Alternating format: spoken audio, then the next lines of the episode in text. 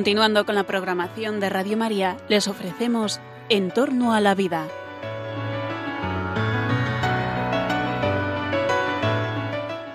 Es un espacio dirigido por José Carlos Avellán y Jesús San Román.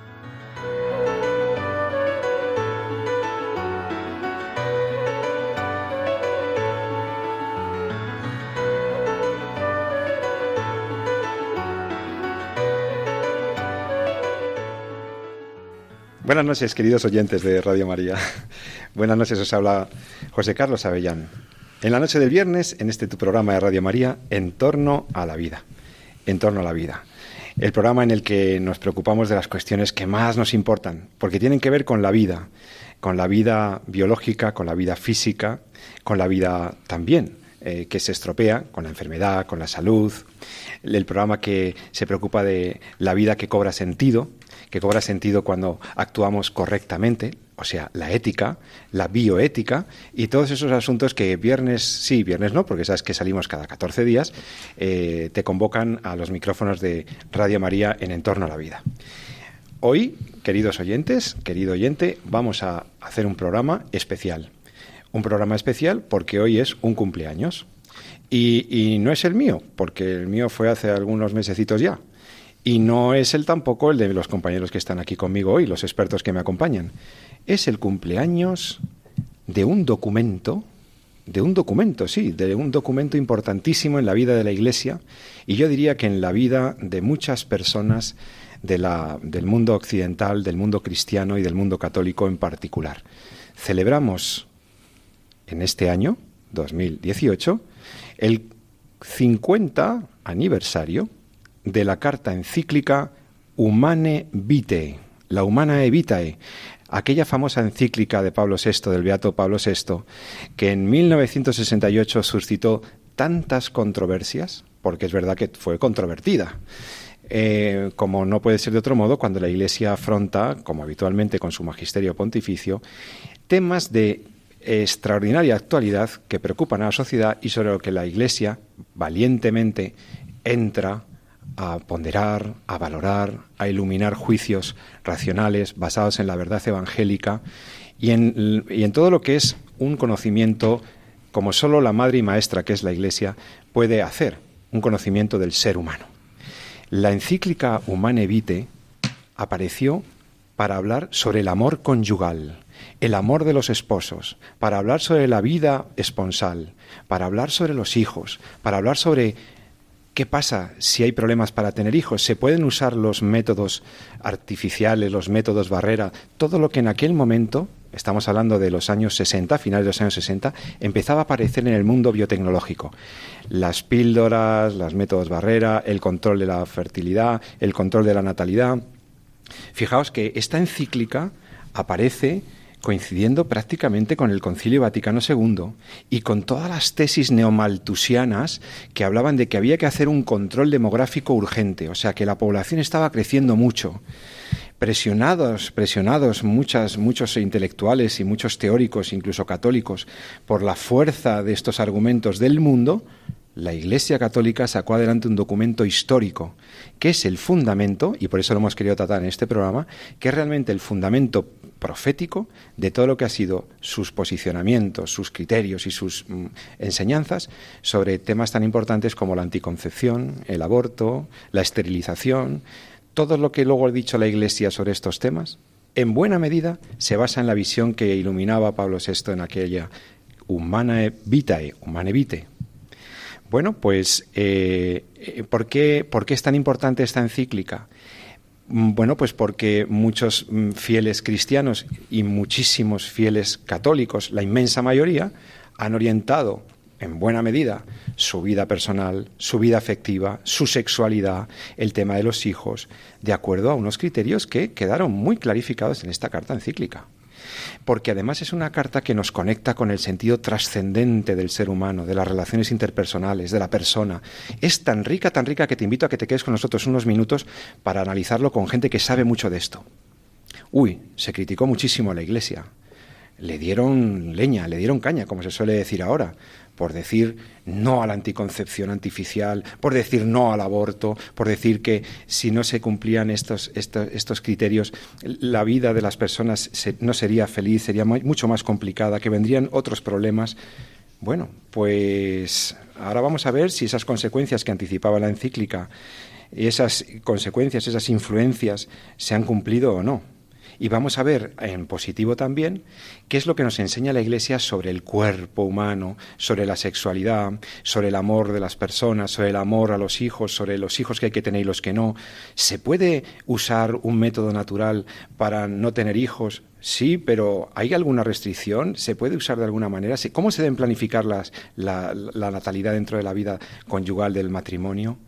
Eh, en fin, hay un montón de cosas interesantísimas que se eh, explican en esta encíclica que desde luego te invito a que releas con motivo de este quincuagésimo aniversario de la encíclica Humane Vitae.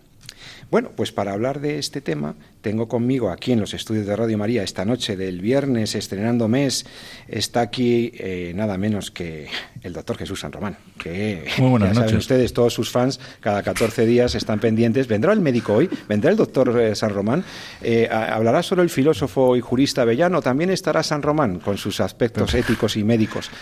Jesús, buenas noches. Muy buenas noches, Pepe. Pues sí, le tenéis aquí, aquí está con nosotros, con una encíclica que, de la que también él como médico tiene mucho que decir. Y hoy, hoy sí que estamos de suerte porque hoy tenemos la voz femenina que alegra este programa, la voz que le da sensatez a la vez que dulzura, que le da rigor.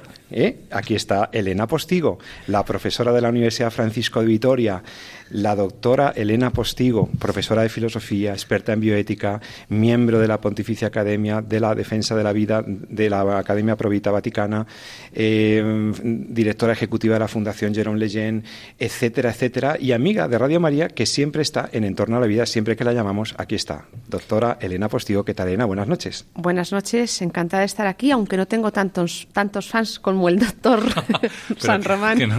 bueno, esto es cuestión de tiempo, ¿eh? porque tú tienes, tus, tienes tus seguidores, tú tienes tus seguidores. bueno, bueno, vamos al... Vamos al lío. Bueno, ante todo, primera provisión, antes de llamar a un experto que, tenemos eh, pendiente de que le llamemos esta noche, eh, decidme en una línea, en, en, un minuto cada uno, por qué creéis que es tan importante Humanevite y si creéis que es actual. O sea, o si es una cosa que ya siendo de los años 60, 70, realmente, ¿qué vigencia puede tener? ¿Quién quiere empezar? Pues, bueno, actual, tan actual como lo es el hombre. Quiero decir, yo creo que la Humanevite, para ir abriendo brecha en este programa es, lo decíamos antes fuera de micrófono, es un gran sí. Muchas veces lo hemos interpretado como si fuera en el momento, o muchos lo han interpretado como si fuera el momento en el que la Iglesia dice que no, cuando realmente lo que dice la Iglesia con la Humana Vitae es un gran sí, un sí enorme a lo que es el hombre, a lo que es el matrimonio y a la dignidad que supone eh, el acto sexual en el contexto de lo que es una entrega de por vida del matrimonio entre un hombre y una mujer. ¿no? Entonces, es una encíclica, a mi modo de ver, preciosa, preciosa, muy bonita por lo que transmite y por lo que dice. Y lo demás son eh, las consecuencias de entender lo que es el hombre. Entonces, en todo, cuando tú entiendes cuál es la dignidad de la persona y lo que le confiere, y lo que es esa entrega entre hombre y mujer, pues hay unas consecuencias a asumir, lógicamente. Pues ahora vamos a ver, porque nace en un contexto de revolución sexual, ¿verdad? De revolución sexual, de un fortísimo feminismo, de una, en una época en la que aparece la píldora anticonceptiva o se empieza a extender. Y en este contexto, Elena, un documento pontificio valiente y comprometido. Sí. Eh, seguramente todos sabemos que justamente hace 50 años también fue el famoso mayo del 68, esta encíclica eh, nace en ese contexto, en un contexto en el que se estaba cuestionando todos los valores tradicionales como la familia, la libertad sexual, el lugar que ocupa la mujer en la familia, el matrimonio. Era un momento de ruptura con todo lo anterior y tenemos a la Iglesia que, eh, como madre, en ese momento emana un documento eh, que muchos han considerado, y me uno a ellos, como un documento profético eh, que de alguna manera em, mm, ponía en guardia respecto a todo lo que iba a venir y que de hecho después ha venido en estos últimos 50 años. Fue una encíclica profética y que, como muy bien ha, señalado eh, el doctor San Román, em, no ha de ser vista desde una perspectiva negativa y moralista, que es como generalmente se la ve. ¿no? La Iglesia dijo que no a esto, a esto, otro lo ha contracepción, etcétera, etcétera, sino que eh, hay que verla desde una perspectiva mucho más amplia, en primer lugar teológica, viendo el lugar que ocupa el hombre y la mujer eh, que constituyen una familia y la sexualidad eh, vivida dentro del contexto matrimonial y desde una perspectiva también antropológica. Sin estas dos claves, la teológica más amplia, el horizonte digamos, criatural del ser humano y la perspectiva antropológica del ser humano compuesto de alma y cuerpo y ese cuerpo, un cuerpo sexuado, no se comprende esta encíclica, que después efectivamente da una serie de coordenadas también morales. Es una, es, es una encíclica, digamos, sobre todo mm, de teología moral, pero con un fondo muy profundo y creo que sigue siendo completamente vigente porque los problemas mm, no se han resuelto, sino se han acuciado, han aumentado y creo que eh, hemos de hablar de ella y hemos de hablar de ello de ella en positivo. Pues sí, porque ya en los años a finales de los años 60 efectivamente se plantea y por ahí empieza también la encíclica, no para justificarse, pero sí para eh, explicar su oportunidad. Eh, se plantea el problema de la natalidad, del control demográfico y, el tentativo, como dice la misma encíclica, de justificar los métodos artificiales de control de los nacimientos. Y la encíclica hace unas explicaciones muy, muy, muy claras sobre la paternidad responsable, sobre lo que significa esto, sobre aspectos eh, básicos como la relación de la persona eh, con el cuerpo, con la corporalidad, el valor del cuerpo, que luego también fuera desarrollado de manera magistral en la teología del cuerpo de San Juan Pablo II. Em, aspectos tan valiosos como la o claves tan importantes como que el acto sexual, el acto matrimonial, tiene esos dos significados, unitivo y procreativo, el, los dos, el lenguaje del cuerpo y de la sexualidad, que está marcada por un orden que fue establecido por el Creador. Por eso, en nuestro mundo choca, en nuestro mundo que pretende hacer sus leyes y gobernar todo y dominar todo, y desde luego dominar desde la autonomía el propio cuerpo, la propia existencia, al margen de cualquier norma, de cualquier ley, en este contexto choca Choca mucho hablar de que, de que hay un orden en la creación, que hay un orden en la sexualidad, que hay una ley natural, que hay una, hay una dignidad del acto procreativo, que hay una sexualidad ordenada y que no somos los dueños de, de, ese cuerpo eh, sexuado que es de la persona, sino que hay una, hay una vinculación con la, con la actividad creadora de Dios, que hay una vinculación con el amor de Dios, y todo eso es una riqueza y una profundidad verdaderamente alucinante, alucinante. Pero bueno, por su complejidad, eh, yo simplificaría ahora dos o tres ideas eh, clave y llamamos a nuestro experto, pero mirad, en, en Humane Vitae hay una clara explicación sobre la sexualidad humana, sobre la persona, sobre la, eh, si quieren, la inseparabilidad entre el amor y el lenguaje del cuerpo en una sociedad que ha banalizado la sexualidad, que ha separado de la persona eh, la corporalidad como si fuera una cosificación de la que puedo servirme para mi propio placer solipsista e individualista. Eh, hay una clave también muy buena en la apertura al otro, ¿no? El cuerpo ya no es una cosa mía de la que yo me sirvo, sino que el cuerpo es relacional porque es de la persona. Hay algunas claves profundamente antropológicas que espero que podamos ir comentando aquí y que a mí me han ayudado mucho a entenderla, a entenderlo. Bueno, pues em, bueno, como tampoco quiero que se nos haga muy tarde, vamos a hacer una, vamos a llamar a, nuestro experto y, le vamos a, eh, para que él nos dé algunas claves fundamentales. Eh, enseguida, vamos a llamar, vamos a llamar. Pues sí, pues tenemos la suerte de tener ya esta noche de viernes con nosotros eh, en el teléfono, atendiéndonos desde, desde Pamplona, al doctor Joaquín de Irala. Joaquín de Irala, profesor en la Universidad de, Navarra. El doctor eh, Joaquín Dirala es doctor en medicina, catedrático de medicina preventiva y de salud pública dirige un valiosísimo proyecto sobre educación de la afectividad y la sexualidad humana en el Instituto de Cultura y Sociedad esta de la Universidad eh, de Navarra y además es miembro ordinario de la Pontificia Academia eh, por la Vida, padre de familia, profesor universitario y tan amable como para atender los micrófonos de Radio María en esta noche de viernes. Eh, buenas noches, Joaquín. Buenas tardes, profesor. Buenas noches. Buenas noches, José Carlos. Buenas noches a todos. Ante todo, muchas gracias, profesor, por atendernos. Eh, está, están también conmigo la doctora Elena Postigo y el doctor Jesús San Román, que seguramente quieren hacer alguna pregunta. Pero antes que nada, estamos hablando esta noche de la, de la encíclica Humane Vitae, eh, controvertida, em, eh, polémica, valiente en su momento. Yo, como, como primera provisión, quisiera preguntarte. ¿Cuáles crees que son los rasgos o el aspecto, los dos, mm, las dos claves más importantes de esta encíclica que habla sobre cosas tan importantes como la sexualidad humana, el amor conyugal, la procreación responsable, etcétera? ¿Cuáles serían los dos aspectos que tú, mm, como experto, destacarías? Bueno, es complicado eh, al pensar en la encíclica de mm, hablar de dos rasgos, pero bueno, podría decir uno de ellos es eh, lo que el propio cardenal Ratzinger en su momento afirmaba, ¿no? Cuando decía, raramente un texto de la historia reciente del magisterio se ha convertido en signo de contradicción como esta encíclica. O sea, un rasgo es eh, signo de contradicción. El segundo rasgo quizás podría ser eh, su naturaleza profética, ¿no? Porque en la encíclica se hablan de cosas, claro, hace muchos años, ¿no? 50 eh, ya, ¿no? Sí. Eh, se habla de infidelidad conyugal, de degradación moral, sobre todo en jóvenes, de que se va a dejar de respetar a las mujeres si perdemos el significado de la sexualidad. Aquí lo que hay detrás es este sentido de sexualidad, educación sexual como preparación para el amor versus sexualidad como hacer lo que me apetece en cada momento, ¿no? Y también hablaba muy seriamente de la interferencia posible de autoridades públicas sobre la intimidad matrimonial. Yo esto lo suelo decir gráficamente de la manera siguiente, es que el gobierno se mete en nuestras camas matrimoniales, ¿no? que es lo peor que nos puede pasar a los matrimonios. Quizás estos serían los dos rasgos, ¿no? signo de contradicción y profética. Porque se han cumplido todas estas cuestiones. Hoy en día las vemos como problemas en nuestra sociedad.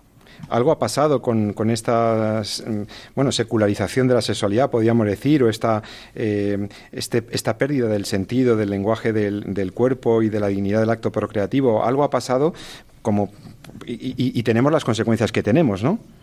Sí, eh, es, es, un poco parecido a lo que decía San Juan Pablo II, cuando hablaba de la pornografía, a mí me gusta mucho, decía, el problema de la pornografía no es que se enseñe demasiado, sino que se enseña demasiado poco de lo que es realmente la sexualidad humana, ¿no? Pues claro. esto es un poco parecido, ¿no? O sea, eh, la encíclica lo que nos invita es eh, a un enfoque de la sexualidad humana eh, que sea diferente a la que hoy en día pues se pueden ver en muchos libros de biología o incluso eh, eh, propagados por eh, agencias internacionales, ¿no? Que básicamente el mensaje es hazlo en cada momento lo que te apetece y protégete, ¿no? El mensaje del amor, el mensaje de sexualidad como entrega está curiosamente muy ausente en muchos lugares. Quiere preguntarte la doctora Postigo. Eh, muchísimas gracias por estar con nosotros. Eh, quería preguntarte, antes has mencionado que uno de los aspectos eh, de esta encíclica es que puede considerarse como profética. Tú que eres catedrático de salud pública y de, y de medicina preventiva, o sea, ¿de qué manera ves me consta que tienes numerosos estudios sobre eh, el modo en el que se vive la sexualidad, se ha vivido en las últimas décadas. ¿Cuáles han sido sus consecuencias a nivel de salud pública? Es decir, ¿realmente era profética respecto a todo lo que iba a pasar? Bueno, las consecuencias eh, están siendo bastante terribles, eh, sobre todo para los jóvenes, ¿no? hay, hay un aumento de infecciones de transmisión sexual, por ejemplo, a pesar de que España sea el país europeo donde sus jóvenes de 15 años que tienen relaciones sexuales más preservativos usan, o sea que España es el país europeo donde más preservativos se usan, pues siguen subiendo infecciones de transmisión sexual como clamidia, herpes, etcétera. Eh, algunas de estas infecciones de transmisión sexual no son ni siquiera curables, ¿no?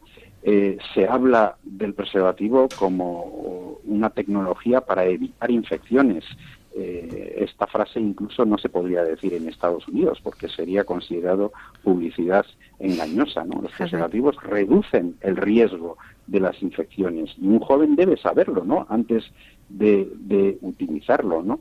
Evidentemente, si tuviera que tomar una decisión ese joven ante una relación sexual con o sin, eh, eh, estaría mejor con que sin. Pero el problema es que lo que se le recomienda a nivel internacional a ese joven es que no tenga relaciones sexuales. O sea, que, que, que se prepare mejor para una relación sexual más monógama, más de entrega en el futuro. ¿no? Hace poco en España se produjo un pequeño escándalo porque un libro de biología hablaba de la alternativa ABC para prevenir infecciones de transmisión sexual, lo cual es increíble. Primero, que se provoque un escándalo. Segundo, que incluso eh, esos libros se dejaron de usar en algunos colegios, cuando esto es una recomendación de los Centros de Control de Infecciones eh, de, de Atlanta. Es decir, ellos, cualquiera puede hoy mismo entrar en la página web de los CDC de Atlanta y verá que la primera recomendación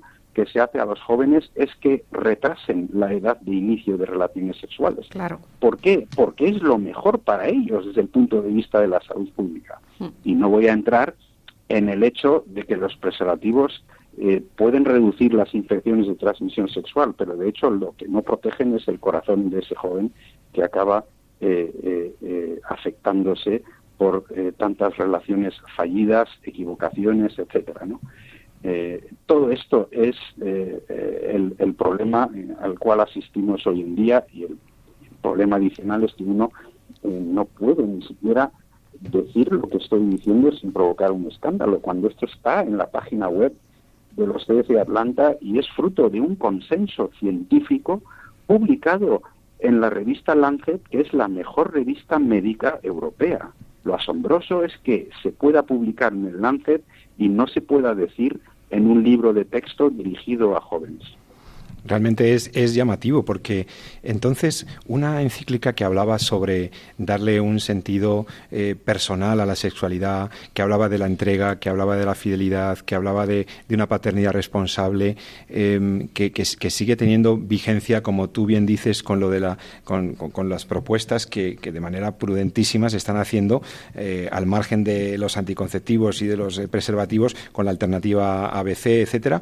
Eh, entonces, fue, fue muy criticada, fue realmente eh, eh, denostada. Eh, algunos decían que la Iglesia Católica era eh, no, tenía, no era comprensiva, que estaba muy bien oponerse al aborto, pero ¿por qué oponerse a los anticonceptivos? ¿Qué pasó ahí?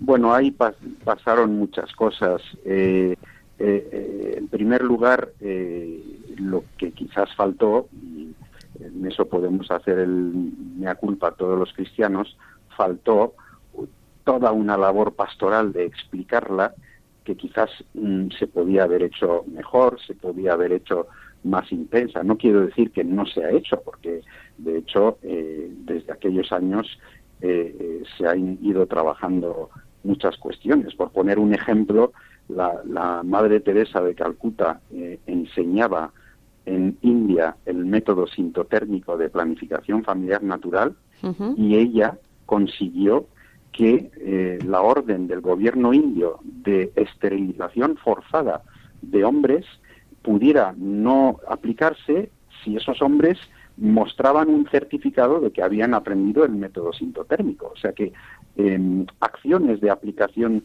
de la encíclica pues se han tomado, ¿no? El propio eh, eh, Juan Pablo II con su catecismo, con, con toda su, doctrina para eh, reforzar eh, la enseñanza de Humanevite, pues es otro ejemplo, Familiaris Consorcio, etcétera, ¿no? Ha habido textos explicando, pero es verdad que quizás eh, a los eh, jóvenes preparándose para el matrimonio, pues ahí quizás se podía haber hecho mm, quizás más esfuerzo para explicar. Eh, mm, la Humanevite es una buena noticia, pero uno tiene que entender que es una buena noticia, si no, eh, claro no le va a resultar amigable. Entonces, quizás ahí eh, se podía haber hecho más trabajo, podríamos haber hecho todos mejor trabajo. Y, bueno, y en eso eh, seguimos estando, ¿no? Porque eh, se han hecho cosas positivas. Por ejemplo, las asociaciones de planificación familiar natural han crecido en todos los países del mundo y sobre todo, lo más importante, se han profesionalizado, ¿no? Nosotros, por ejemplo, eh, presentamos un, un, póster sobre la enseñanza del método sintotérmico a alumnos universitarios en el décimo Congreso de la Sociedad Europea de Contracepción en 2008. Es decir, que eh, poco a poco se están haciendo cosas. Sí, yo quería aprovechar para preguntarle en este, en, este sentido, ¿no? porque, claro, efectivamente, 50 años después, soy el profesor San Román, eh, el profesor de Irala, le conozco de, de algunas cuestiones de la universidad en relación a la medicina preventiva y salud pública, pero es precisamente por la actividad que desarrollamos en la universidad 50 años después donde parece que todos estos temas, como ya están como muy dentro ya de la sociedad, en nuestros alumnos universitarios, podemos discutir ahora mismo sobre la eutanasia, podemos incluso llegar al aborto, pero a veces parece que hablar de sexualidad y de contracepción es algo como que ya estás absolutamente fuera de la curva de Gauss, ¿no? Mm. Absolutamente fuera de, del mundo. Entonces, ¿cómo podemos hacer para recuperar precisamente esa iniciativa en lo que es la dimensión humana y eterna, no de lo que es la sexualidad. Bueno, yo suelo decir muchas veces que, eh, claro, eh, yo soy médico, ¿eh? no soy filósofo, entonces yo tengo una manera de explicar lo que es la ley natural un poco curiosa, ¿no? si sigues hablando de la entrega de la sexualidad en un proyecto duradero, una entrega de amor, eh, la importancia de conocerse bien eh, para amar bien, la importancia, por lo tanto, de darle tiempo a ese conocimiento, eh, el beneficio de esperar antes de empezar a tener relaciones sexuales. Esto, explicado en el aula universitaria, yo lo hago y entre mis alumnos hay alumnos de todo tipo, al final se hace atractivo a los jóvenes. ¿Por qué?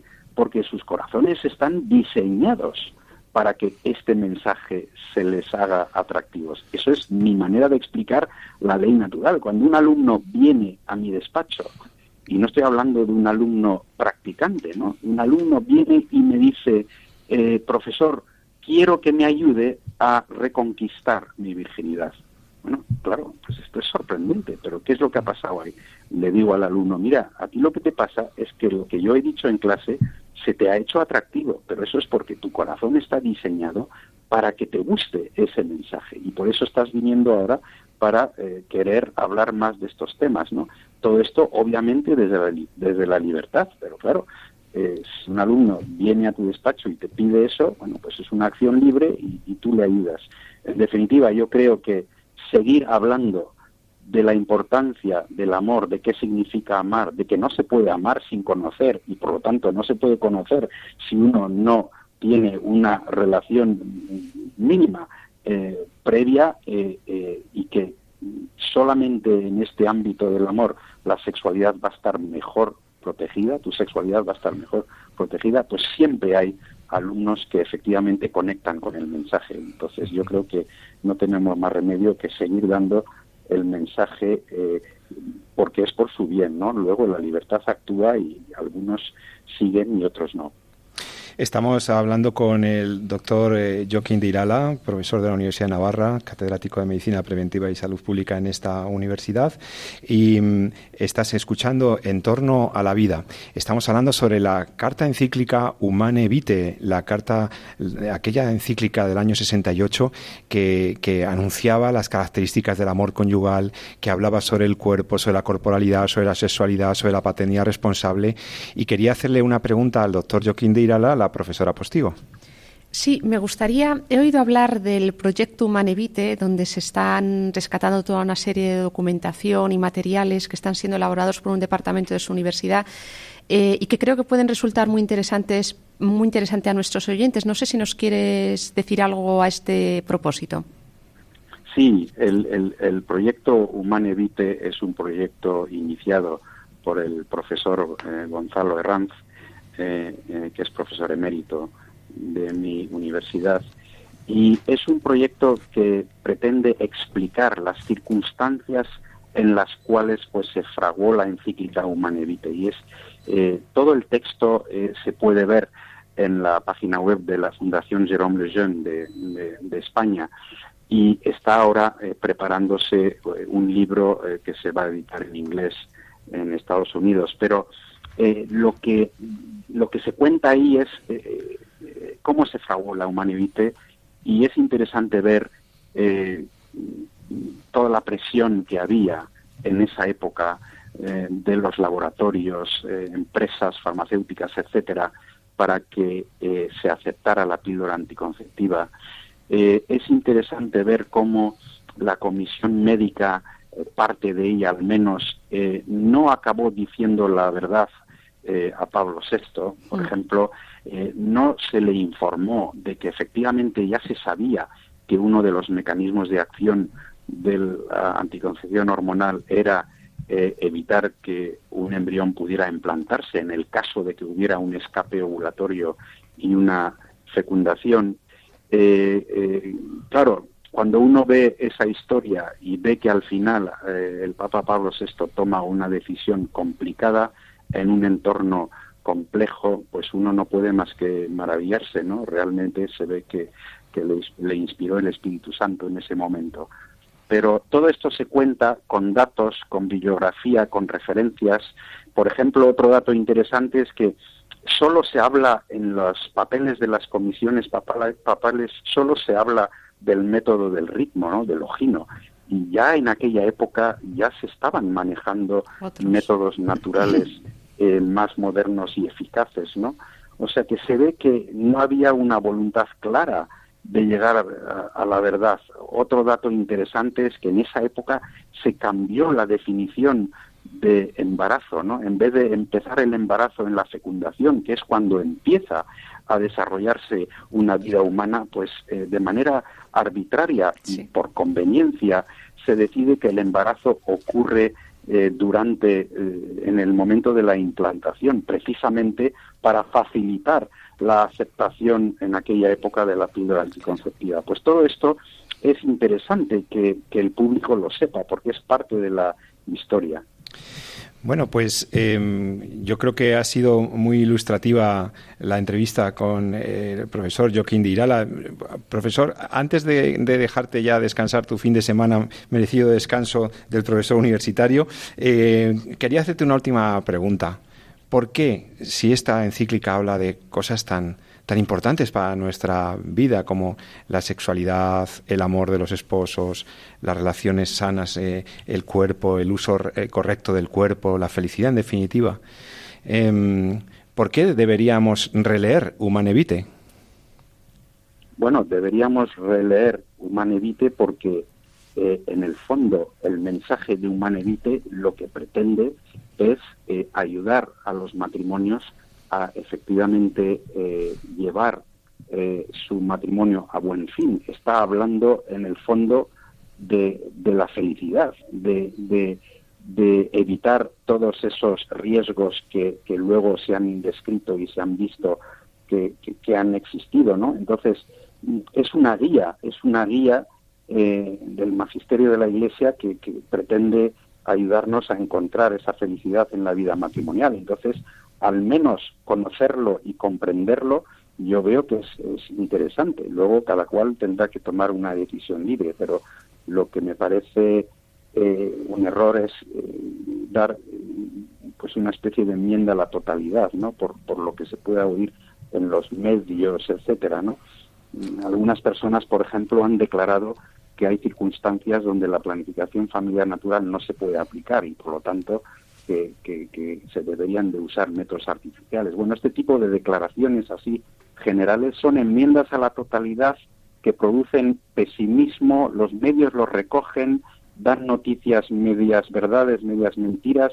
Yo diría, a ver, mm, ¿cuáles son los problemas que usted está argumentando? Y yo ya, ya le explicaré desde el punto de vista del médico qué soluciones estamos aportando a dichos problemas, porque de hecho yo me he dedicado muchos años a enseñar estos métodos a matrimonios y jamás me he encontrado ante la necesidad de aconsejarle a un matrimonio eh, que use métodos alternativos a la planificación familiar natural. Entonces me sorprende ¿no?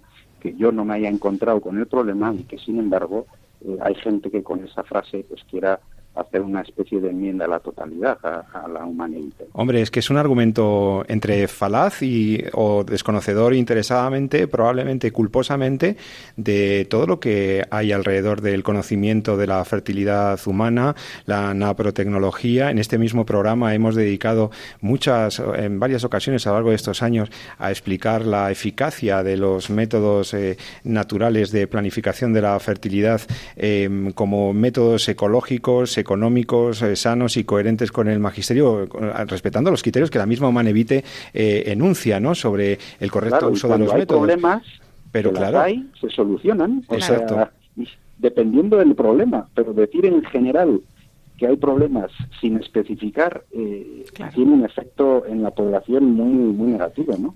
Incluso genera alguna duda en el pueblo de Dios mejor intencionado, ¿no? Claro, claro. Hmm. Y si pensamos en la Humanevite como eh, una ayuda para crecer eh, en el amor matrimonial, una ayuda para crecer, claro, hacer una enmienda a la totalidad a algo que nos puede ayudar a crecer, me parece que puede ser un error. Pues creo que sus palabras, profesor Joaquín de Irala, eh, nos han ayudado a crecer, no solo en el conocimiento de la encíclica, sino también en, humanidad, al escuchar a un médico como usted comprometido con la verdad sobre el hombre, como pocos. Profesor Joaquín de Irala, catedrático de la Universidad de Navarra, muchísimas gracias por estar con nosotros esta noche en Entorno a la Vida. Que tenga muy buen fin de semana. Muchas gracias, profesor. Gracias. Gracias a vosotros. Gracias, hasta otra. Y ya em, vamos a, hacer un momento de pausa para que, nada, el tiempo justito para escuchar una bonita canción que nos está seleccionando el profesor San Román y enseguida volvemos con vosotros para seguir hablando de la vigencia de la carta encíclica Humane Vitae, porque hay algunas preguntas que yo quiero que entre los tres intentemos responder. Eh, ¿Realmente hay un lenguaje en el cuerpo, en la corporalidad, que da significado a toda nuestra relación con las otras personas, al amor esponsal, etcétera? Eh, ¿por, qué? ¿Por qué la Iglesia defiende un modo de entender la sexualidad que en realidad sería incompatible con, por ejemplo, la reproducción asistida, la esterilización y, por supuesto, el aborto o la anticoncepción. ¿Tiene sentido hoy en día, en nuestros tiempos, todavía hablar de la castidad, de la castidad como virtud, de la abstinencia, de, llevar una vida eh, sexual con, ciertas, eh, eh, bueno, pues con unos comportamientos concretos? ¿Hay una ley? ¿O la ley me la doy yo? para todo lo que tiene que ver la sexualidad, el amor, etcétera. ¿Hay una ley que ancla en el, en el Creador y en el Salvador? Bueno, vamos a hablar de anticoncepción, de aborto, de qué dice la encíclica sobre estos temas. ¿Por qué la Iglesia ha dicho que la esterilización no debe ser? ¿Por qué ha dicho la Iglesia eh, que las técnicas de reproducción asistida no son la solución, etcétera, etcétera? Lo vamos a analizar enseguida, a la vuelta de esta pequeña pausa en Entorno a la Vida, en Radio María.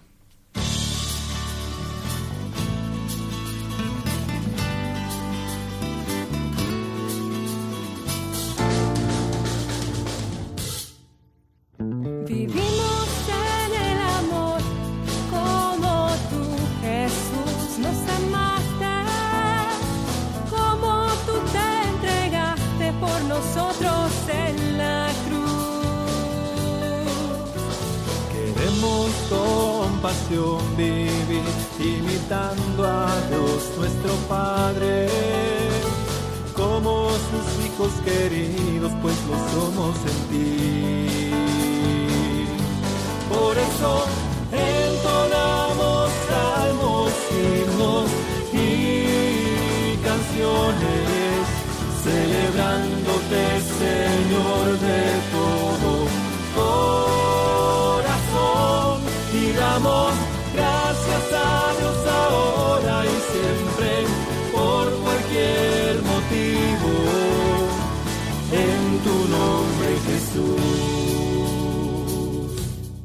Bueno, y ya con todos vosotros, de vuelta en Entorno a la Vida. En Radio María estamos el doctor Jesús San Román, la profesora Elena Postigo y yo mismo, José Carlos Avellán, hablando sobre el cumpleaños, el cumpleaños, sí, los 50 años de la carta encíclica Humane Vitae. Hemos estado escuchando, yo creo que muy interesante muy interesante la entrevista que hemos hecho al profesor Joaquín de Irala de la Universidad de, Navarra. Este médico me ha parecido muy ilustrativo las cosas que ha dicho. ¿Qué os ha parecido, compañeros? ¿Qué destacaríais de, la, de lo que ha dicho?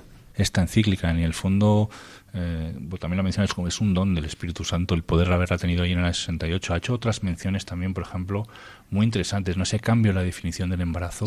Ese ha sido eh, una herramienta para eh, la, difusión del aborto de una forma espectacular. Que ahora nos encontramos ante determinadas medicaciones que se defienden como no abortivas precisamente porque no desimplanta, no producen una desimplantación del embrión, sino que directamente evitan que se implante. Entonces, como evitan que se implante, no ha empezado el embarazo porque no consideramos embarazo hasta la, hasta la implantación.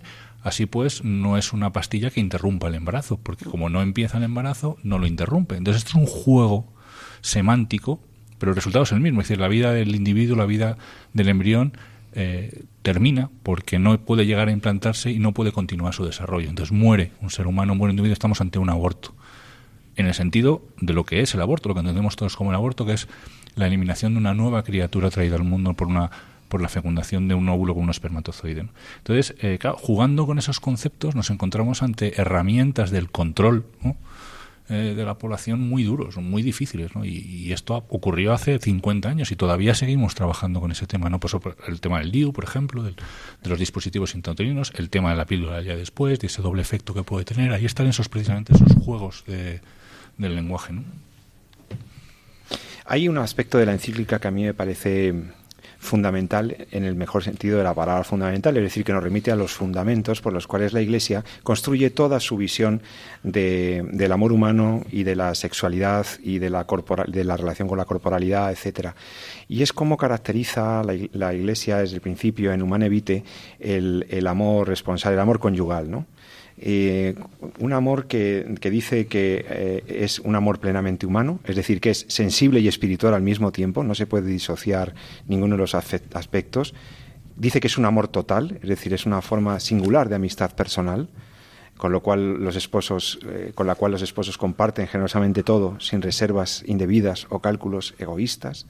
Es un amor fiel y exclusivo hasta la muerte, un amor fiel y exclusivo hasta la muerte.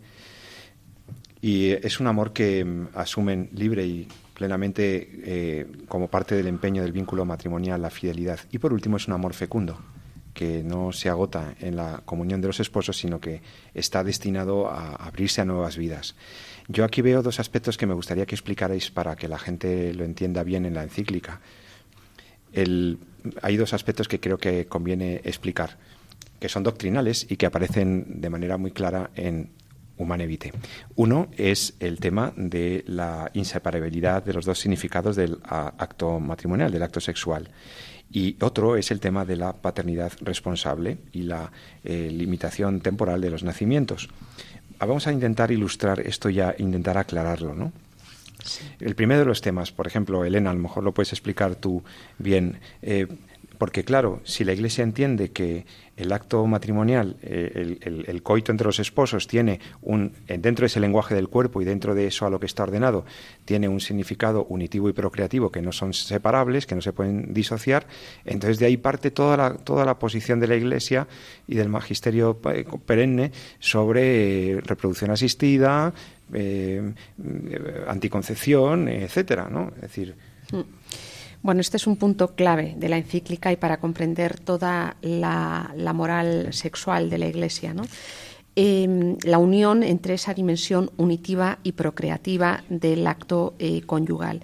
¿Qué quiere decir esto? Bueno, en primer lugar, yo creo, mm, como he dicho al comienzo de, nuestro programa, hay que entender que la sexualidad no puede ser eh, sacada de su contexto, en primer lugar, antropológico, es decir, como un acto entre dos personas, dos personas que tienen una dimensión corporal sexuada y una dimensión espiritual, es decir, una inteligencia, una voluntad, un alma donde el acto sexual, el acto conyugal, representa la unión de esas dos dimensiones. Por tanto, la verdad del acto conyugal, esa unión, que no es solamente física, sino que es también espiritual de toda la persona, implica que ese, esa unión se dé en toda su grandeza y en toda su verdad, es decir, y que no excluya por su naturaleza lo que le viene dado. ¿eh? De toda unión si no se dan una serie de circunstancias como son eh, pues la interrupción del fruto de la unión, etcétera, se daría una procreación. Es decir, la naturaleza misma del acto conyugal conlleva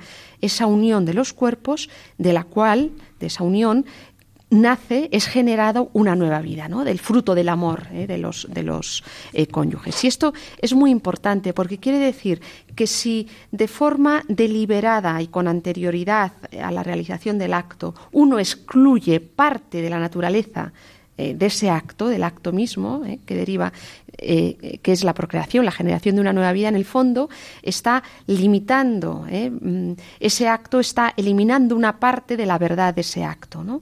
Y esto, ¿qué quiere decir? Quiere decir que todos los actos que hacen los cónyuges tienen que estar, tiene que estar, eh, tiene que derivar una nueva vida. No, de hecho, hay momentos en los que de la unión conyugal, en los momentos de infecundidad de la mujer, no deriva una nueva vida. Y hoy en día tenemos métodos para detectar, y hay en Garza con la paternidad mm. responsable, para detectar en qué momentos la mujer es fértil o en qué momentos puede fecundar más fácilmente, que es el momento de pico de la ovulación, ¿no? Pero antes de hablar de la paternidad responsable y del aplazamiento de los nacimientos o de la em, debe quedar claro pues que los dos los dos aspectos tienen además el mismo rango porque en un momento determinado de la historia de la explicación de esto parecía que, que la Iglesia y se acusó a, a Pablo VI de biologista y de eh, como que lo único importante era la procreación. O sea, que todo, todo lo que hacían los esposos eh, cuando se unían en el acto sexual eh, era para la procreación. Bueno, no, tiene el doble sentido de la unión de los esposos, la mutua ayuda y, abierta la fecundidad del acto. Y por lo tanto, por lo mismo, excluir una cosa a la otra, cualquiera de los dos significados del acto, excluirla de manera voluntaria y fuera de una razonabilidad, no es correcto. Y dice la Iglesia, no, no te conduce a la felicidad, estás de algún modo desnaturalizando ese acto y no estás, eh, no estás siendo eh, corresponsable con lo que se te ha dado. Bueno, muy bien.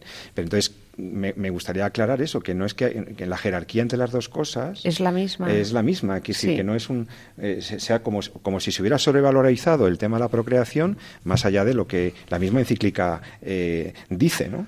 Sí, esto es importante, es importante. Y, esto que estamos diciendo aquí, que es un, punto relevante ¿no? para toda la moral sexual de la Iglesia, no puede entenderse solo como una norma. ¿no? La dimensión unitiva y procreativa han de estar unidas. Y quien excluye la procreativa mediante la contracepción o la unitiva mediante la fecundación in vitro, fuera, es ilícito es que esto, macerar esto en nuestra cabeza y en nuestro corazón requiere mucho tiempo y todos los que estamos aquí, justo lo hablábamos antes preparando el programa, ha requerido cursos, lecturas, pensarlo. Es decir, estamos hablando de algo relevante, es comprender que cada uno de nuestros actos y ese acto además que tiende por naturaleza al, generar una nueva vida, que es, yo diría, eh, uno de los actos más grandes que puede haber, ¿no? En, que puede realizar un ser humano, otro sería la, consagración, por ejemplo, ¿no? Es, es, es de alguna manera elevar como decía antes el, doctor mm, San Román, el rango de la unión eh, conyugal a, un gran sí es, elevarlo de rango, ¿no? Es de ser copartícipes con Dios creador, ser co-creadores de una nueva vida, ¿no? Esto es de una grandeza brutal y es de una profundidad que hay que comprenderlo, yo creo, a base de, empaparse, de impregnarse bien de esta, de esta realidad, y entonces, Jesús, una aclaración, hablando de ya de la paternidad responsable. Entonces, una pregunta porque algunas personas me lo han preguntado a mí.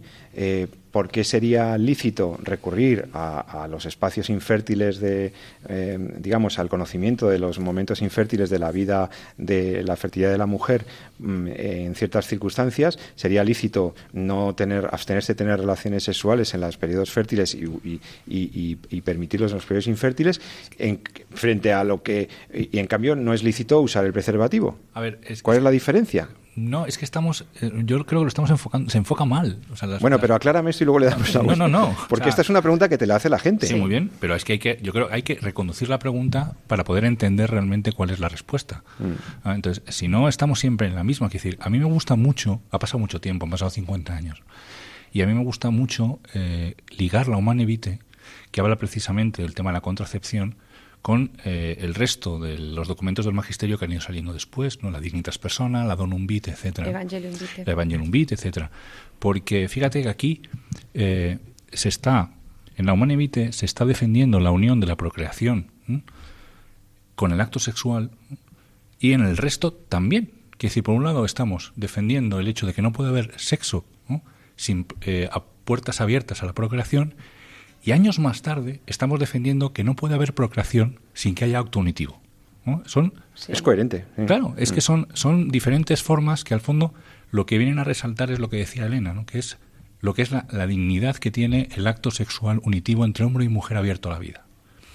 Entonces, eso llega, alcanza un rango que en la propia Humanevite, en sus primeros párrafos, incluso dice que trasciende de la parte meramente biológica, mera parte, meramente psicológica, demográfica o sociológica. ¿no? Es decir, que estamos ya entrando en un plano prácticamente ya acorde a lo que es el hombre, ¿no? que tiene dimensión de eternidad. ¿no? Es decir, no sé si nos damos cuenta que el hombre y la mujer son capaces de traer un ser humano al mundo, un ser humano que está llamado a la eternidad y que ha sido pensado por Dios desde el principio de los tiempos. ¿no? En eso somos capaces el hombre y la mujer. Entonces, eso eleva la dignidad del acto sexual a un rango en el cual es necesario que la, el amor entre los esposos y la capacidad de estar abierto a la vida estén intrínsecamente unidos y son inseparables. Y punto. A partir de ahí son consecuencias. Es decir, por eso eh, no se puede asumir que sea lícito el tener un acto sexual desligado totalmente de la procreación. Y por tanto se puede considerar ético la procreación completamente desligada del acto de amor. Es decir, el único entorno, la singularidad de la transmisión de la vida humana exige que el entorno donde el ser humano venga al mundo sea un acto de amor, de entrega vital, de por vida, en el contexto de un matrimonio, de un sacramento entre hombre y mujer.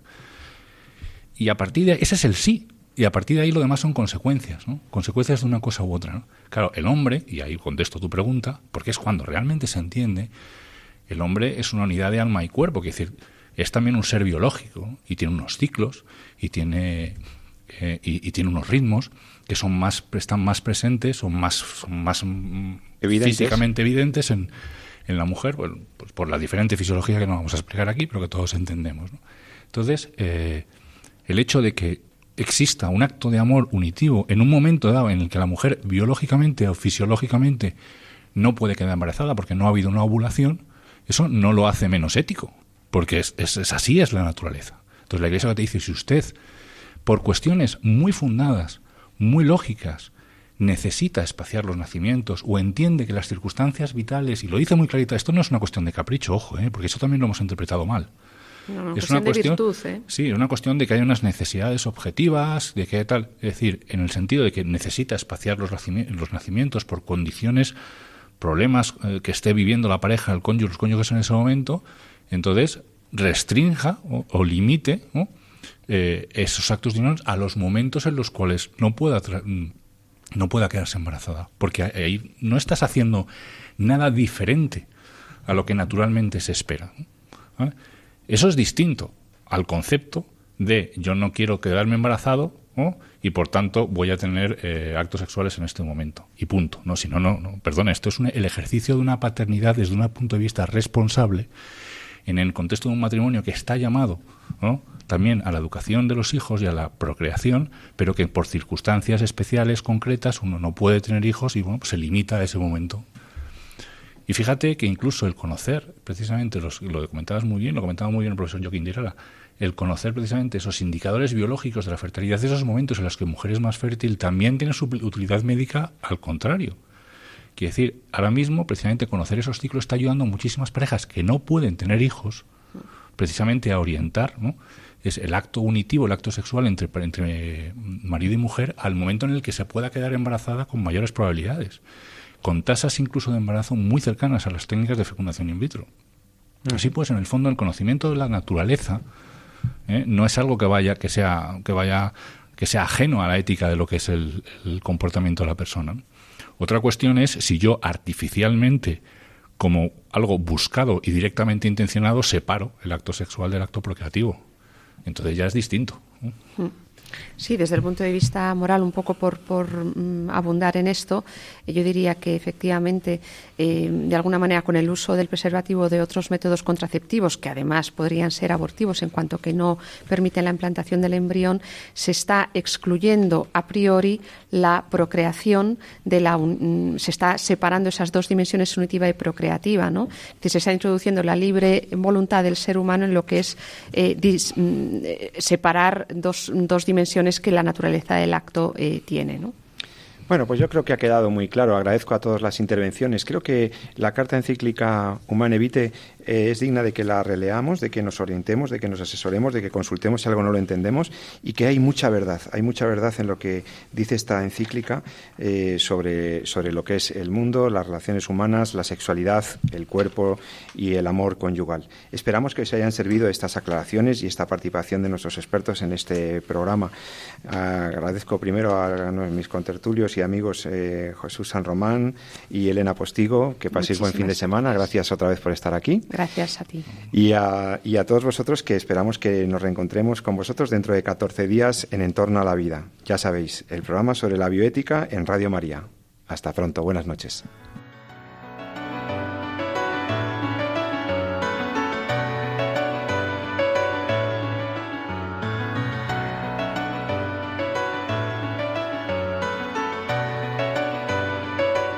Han escuchado En torno a la vida con José Carlos Avellán y Jesús San Román.